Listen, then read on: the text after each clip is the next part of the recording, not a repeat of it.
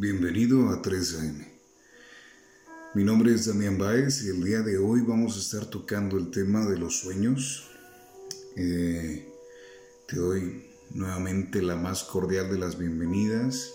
Espero que te hayas dado la oportunidad de, de poder revisar los otros podcasts que también tenemos en este programa. Eh, tenemos en este momento tres con este.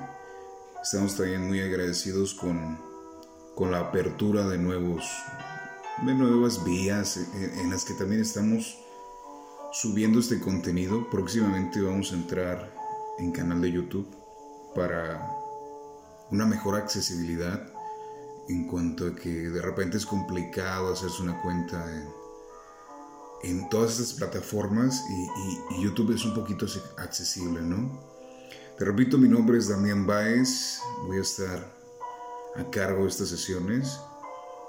Esta es una de esas sesiones un poquito más serias, ¿no? Y como te decía al comienzo, sueños, sueños. El idioma simbólico de los sueños sería entonces el primer, por así decirlo, la primera estación, la primera parada en donde vamos a arribar esta noche, y te comento, como en otros videos te he hablado de lo que son los arquetipos, y los, arquetipos son estas situaciones simbólicas que tienen todas estas situaciones que nos rodean día a día en nuestra, eh, eh, en nuestra, vaya, en nuestro coloquio, en nuestro entorno, ¿no? Los sueños tienen una característica muy, muy similar a lo que son los mitos y los cuentos fantásticos, ¿sí? Si bien son respuestas, son preguntas también de una manera muy filosófica, ¿no? Como te lo voy a plantear. Los sueños son parte inherente de nuestro pensamiento, son una consecuencia Incluso desde uno de los ejemplos más interesantes que te puedo contar es cuando Jerjes quería atacar a Grecia y por más que los pronósticos daban en contra, sus sueños eran querían arremeter contra esta querían arremeter en la guerra, ¿no? Y entonces Jerjes va y consulta eh, a lo que viene siendo pues podríamos decirle, un consultor de sueños en ese, en ese entonces, ¿no? Eh, vamos a, a, pagar la consultoría. y, abre este tema y se le da a aclarar que los sueños también contienen deseos. Esa fue la respuesta que se le da a Jerjes. Eh, aunque los sueños que él tenía eran de empuje, de batalla, de victoria sobre todo, esto es lo que, se, lo que queda escrito, lo que queda plasmado en la historia. Una de las respuestas que le dieron, que fue muy clara, que es que los sueños contienen nuestros deseos. Y una persona en el ámbito psicológico, por llamarlo, en primera instancia, pues fue Sigmund Freud en hablarnos de que los sueños son cartas del inconsciente. El sueño entonces se podría definir y fíjate bien, es, es muy interesante lo que te voy a comentar. El sueño es una tercera parte de tu vida. ¿Sí? Es otra forma de realidad, una realidad profunda que emerge solamente durante la noche y tienes pequeños instantes en la que logras alcanzar, tocar, palpar, sentir a viva piel cómo arde, cómo duele, cómo asfixia un sueño. Es una tercera parte de lo que vas a vivir, los sueños. Cuando te hablo de sueños, quiero que lo comprendas como una situación eh, que tiene sus beneficios. Cuando soñamos, satisfacemos fantasías. Entramos en un proceso creativo donde develamos nuestros más profundos deseos. Te podría decir también que es un pensamiento mágico, es una situación sin más que tiene una increíble maraña de situaciones también espeluznantes, de situaciones sin respuesta. Y es ahí donde entra nuestro tema de la semana.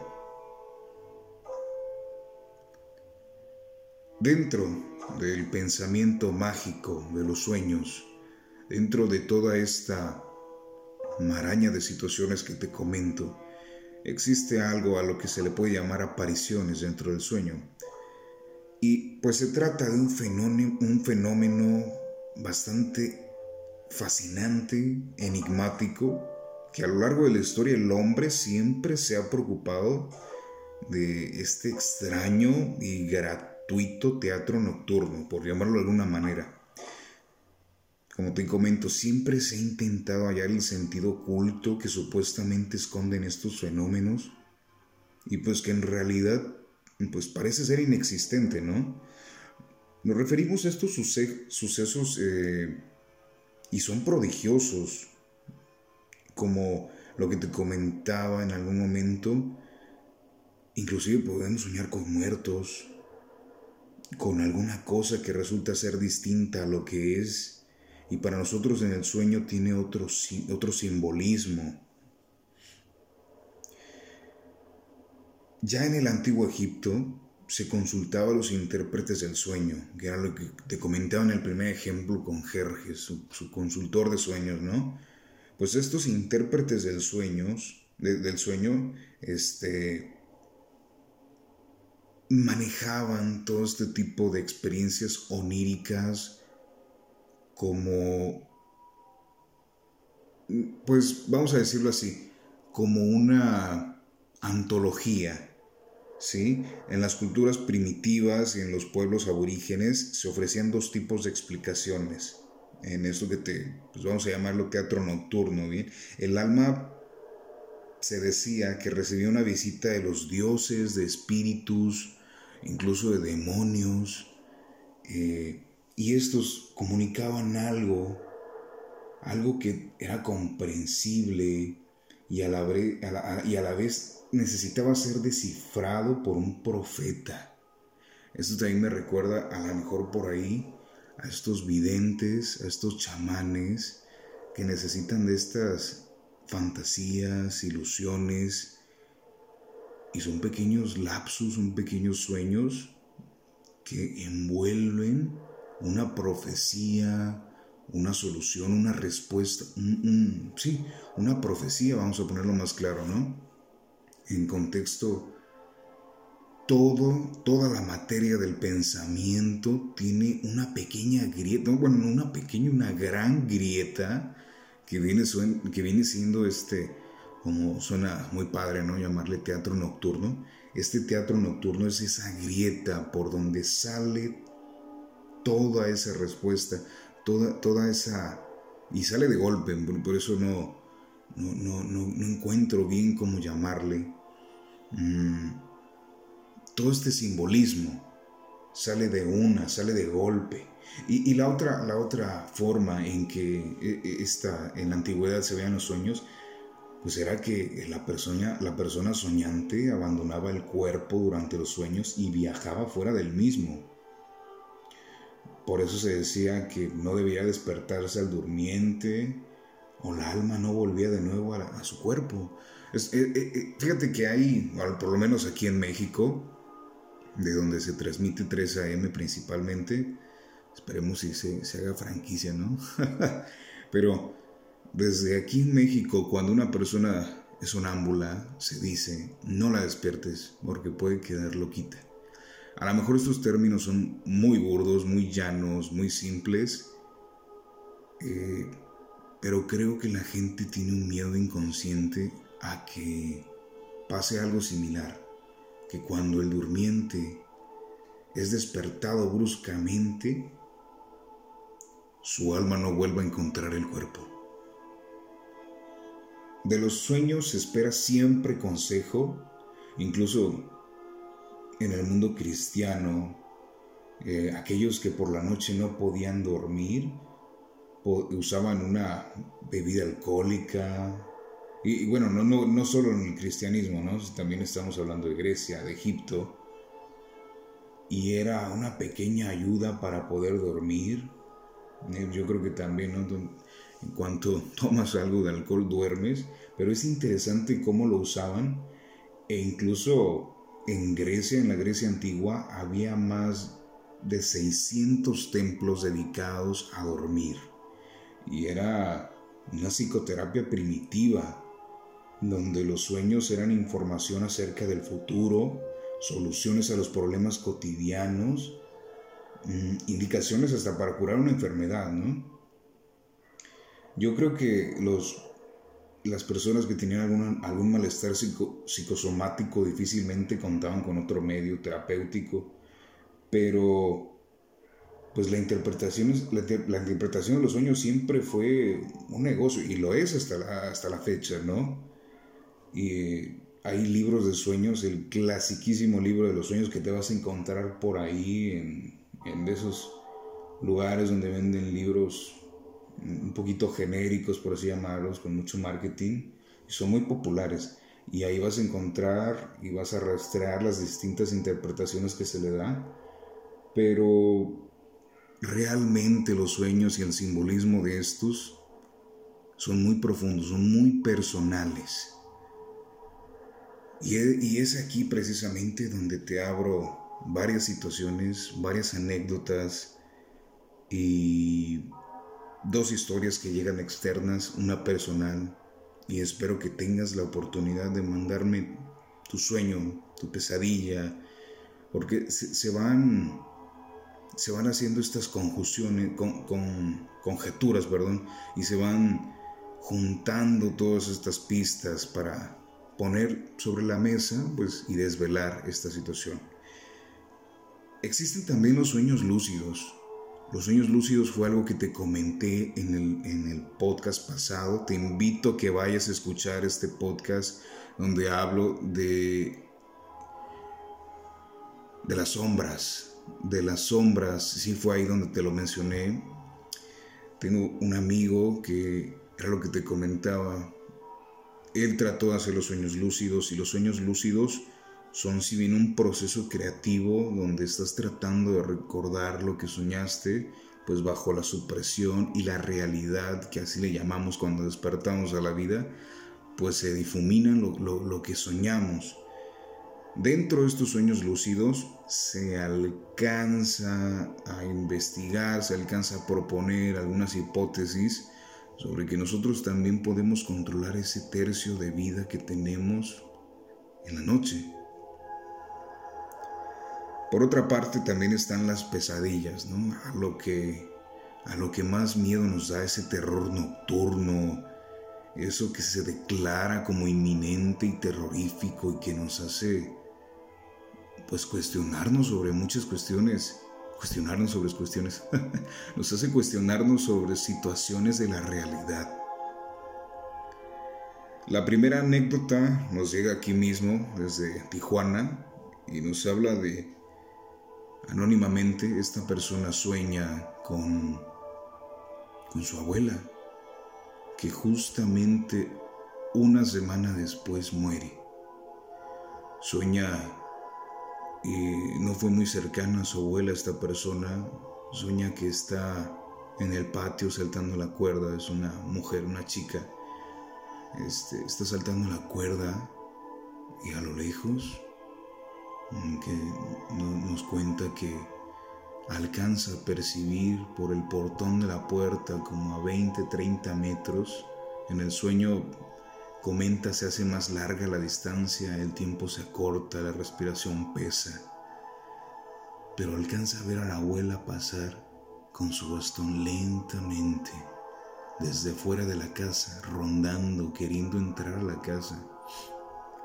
Fíjate que al parecer los sueños y todo, y más bien los miedos y todas estas situaciones tienen este papel en la mente, ¿no? Como rondar, buscar la forma de entrar hacia nosotros, de acercarnos, de, acercarse a nosotros más bien, de querer, a lo mejor no voy a aventar la palabra, pero de querer poseernos, de querer, de querer entrar. Esa sería la palabra. Y bueno, el final pues nos narra que sintió un miedo profundo que nunca había sentido, un miedo voraz cuando la miró a los ojos a la abuela que iba pasando en su sueño y eran totalmente rojos, coléricos, con odio.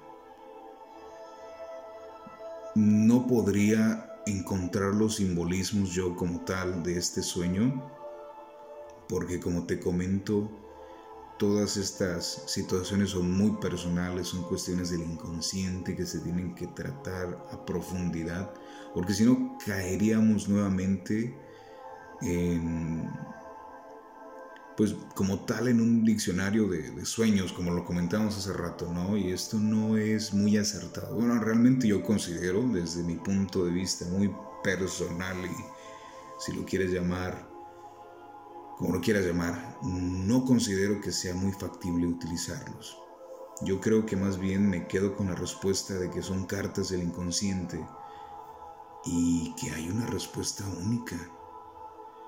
Lo curioso en este caso es que su abuela muere una semana después. A veces nuestro cerebro, y esto sí te lo puedo confirmar, guarda información.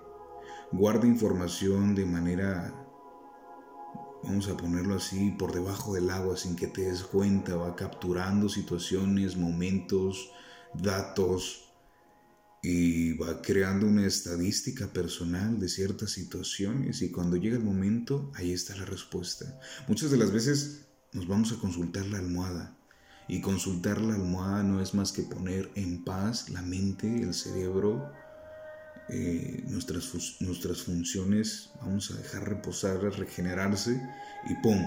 Ahí está la respuesta a lo que estuve buscando toda la semana. Algo así me imagino que podría ser. No quiero faltar el respeto a esta anécdota, solamente es una opinión, como te menciono, sin ningún fundamento. Ahora, yo tengo una anécdota también. Hace ya unos años yo estaba dormido en una noche cualquiera eh, y empecé a tener una alucinación dentro del sueño, por así llamarlo, una, una aparición donde algo trataba de alcanzarme, eran unas manos gigantes con dedos largos y uñas. Eh, yo sinceramente me considero una persona muy escéptica, una persona que no cree en situaciones como tal, una persona lógica, pues llámame como quieras llamarme, pero aún en esta situación nunca he tenido problema con las pesadillas. De hecho, cuando tengo pesadillas es algo común para mí, no le veo mayor explicación, no le veo mayor temor. Pero es, en esta ocasión fue diferente. En esa ocasión fue muy, muy diferente. ¿Por qué? Porque despierto de golpe, despierto como de película. en cuanto me alcanzaron esos manos, esas manos largas, gigantes, como el tamaño de todo mi tronco, o sea, fácilmente las dos manos pudieron haber cubierto mi cuerpo, abrazándome y estrujándome. Despierto de golpe, tratando de tomar todo el aire que podía porque se me había ido el aire. Y en cuanto despierto y tomo aire, exageradamente tomé aire con todo lo que pude arrancando del ambiente, eh, con los pulmones bien abiertos, se enciende la licuadora se encendió la licuadora justamente cuando despierto del sueño. Precisamente eran las 3 de la mañana. Me levanto un poco molesto. Yo creo que también por mí. ¿A quién, ¿A quién le gusta que lo despierten, no? Me despierto un poco molesto. mm, no le presto tanto atención al detalle, inmediatamente me levanto a la cocina a apagar la licuadora, no hay nadie, prácticamente somos dos personas las que estamos en esta casa y la otra persona está en un cuarto al fondo, la cocina está sola, la sala está sola. Incluso te podría decir que la licuadora estaba desconectada. No hay, no, no encuentro más bien una razón lógica de cómo sucedió esto. Quisiera pensar que fue algún corto, quisiera pensar que fue alguna situación más estática, no le di mayor prioridad a la situación, pero también comparto esta anécdota porque los sueños deben tener alguna conexión con la realidad más allá del inconsciente y la mente que se suprime. Entonces ese pensamiento profundo, yo considero de alguna forma que sí lo tiene. Hubo en una ocasión también, como nos llega otra historia de aquí mismo local, de otra chica precisamente, de que empezó a soñar que los dientes se le caían. Yo he escuchado este sueño múltiples ocasiones y una de las respuestas que más te dan es que alguien se va a morir pronto. Yo creo, bueno, ando con muchos creos, ¿no? Pero no precisamente consideraría que esto significase esto para todos. Volvemos al tema anterior de el diccionario de los sueños, no precisamente. Ya indagando eh, un poquito más por, por curiosidad mía, pues ya le pregunté a esta persona que me contaba su anécdota qué situaciones había vivido en la semana, cómo lo había manejado. Y algo me encontré por ahí que había perdido un celular. Y a lo mejor suena bien desfasado de momento, pero encontramos ese material dentro de sus recuerdos en los que este celular contenía fotografías muy importantes para ella, de una persona que no había visto en mucho tiempo y tal vez no iba a volver a ver jamás. Y si lo asimilamos con este simbolismo de que es como la muerte perder a alguien, no volver a tener esos recuerdos podríamos asimilarlo, compararlo con una muerte, podría entrar dentro de esta categoría de que cuando soñamos que los dientes se caen, algo ha muerto, algo se ha desprendido importante, invaluable para nosotros. Podríamos también mencionar que es un valor que nosotros otorgamos a estos simbolismos que nos acompañan, que nos atormentan, ¿no? Y un valor que se juega enormemente es la culpa.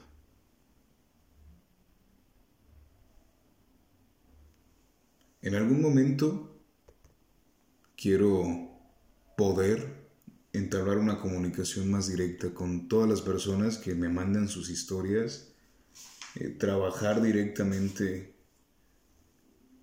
eh, pues aquí, aquí, por decirlo de alguna manera, frente a frente y que ellos mismos comenten de su propia voz todas estas situaciones, porque tema hay mucho, hay para largo, hay hilos e hilos e hilos de situaciones, sueños, pesadillas. No olvides mandarnos tus historias a mi historia 3am.gmail.com o un mensajito ahí por la página de Facebook 3AM oficial. 3, 3 escríbelo con letras 3AM oficial. Y encantados de leerte, encantados de compartir tu historia. Yo sé que tú tienes una historia paranormal que contar. Me despido, esto es todo por este podcast informativo, más que nada. Eh, una que otra anécdota y nos encantaría que fueran más. Te repito, vamos a estar trabajando en esta situación de meter una línea directa para que se abran estas situaciones de una manera más personal. Me despido, mi nombre es Damián Báez y te recuerdo, no olvides estrechar la mano roja.